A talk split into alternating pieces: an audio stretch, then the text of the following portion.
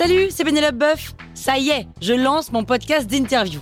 Il s'appelle On tisse la toile et c'est un podcast qui révèle la face cachée des invités.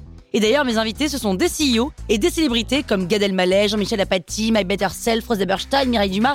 Et évidemment, je pose des questions qu'on n'ose pas toujours poser et je leur fais faire des tests, des challenges, je leur fais jouer l'harmonica, grignoter des trucs, bref. Rendez-vous sur On tisse la toile pour découvrir une interview tous les lundis. Ciao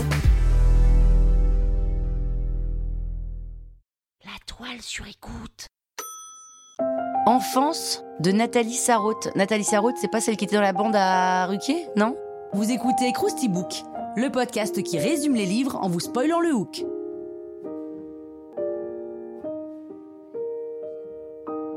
Allez, je vous rafraîchis la mémoire Enfance, c'est un roman autobiographique écrit par l'écrivaine française Nathalie Sarraute, publié en 1983 l'année de ma naissance, mais tout le monde s'en fout. Nathalie Sarraute a 83 ans quand elle se dit tiens, tiens, si j'écrivais sur ma vie. Alors faudrait pas que je traîne quand même, hein, parce que 83 ans, mais comme c'est pas facile et qu'elle a pas envie de tomber dans les pièges d'un texte qui deviendrait une sorte de thérapie publique, ou alors l'inverse, une vie romancée, elle décide de le faire sous forme de dialogue entre elle et elle. L'une raconte, l'autre critique. L'une a vécu, l'autre introspecte. L'une est enfant, l'autre est adulte. Et le livre commence comme ça, sur ce débat autour de la raison qui la pousse à écrire sur elle.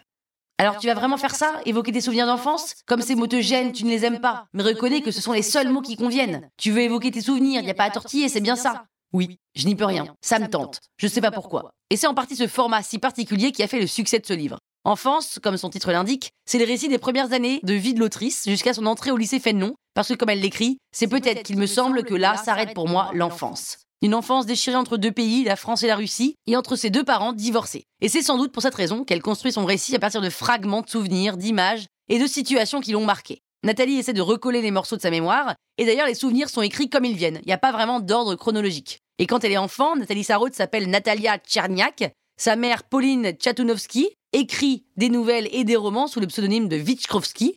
Son père est un ingénieur chimiste contraint de fuir la Russie en raison de ses positions politiques, et il s'installe en France où il établit une usine de produits colorants. Et après son divorce, il se remarie avec Vera, avec qui il aura une autre fille.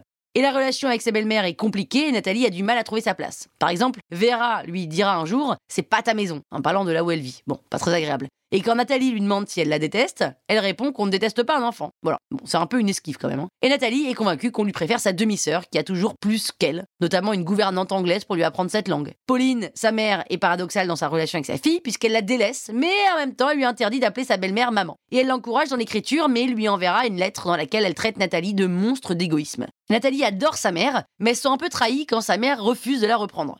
Et elle reste d'ailleurs avec son père, avec qui elle a une relation un peu catastrophique, et elle se souvient du temps passé sur ses genoux, de la fois où malade il s'est occupé d'elle, etc., etc., etc. Et une grande partie du roman parle des mots et de leur puissance insoupçonnée, les mots qui sont dits et qui blessent et ceux qui sont tus et qui tuent, comme lorsque sa mère lui cache jusqu'au dernier moment son opération des végétations et que Nathalie en est traumatisée. Nathalie Sarraute, elle appartient au courant littéraire du nouveau roman, cet art conscient de lui-même où la place du narrateur est interrogée et l'intrigue n'est plus la base de l'histoire. C'est les pensées qui créent le récit et cette fois encore, Nathalie Sarraute prouve bien qu'elle est l'une des fondatrices de ce mouvement. Bah voilà, maintenant vous pouvez faire croire que vous avez lu le bouquin.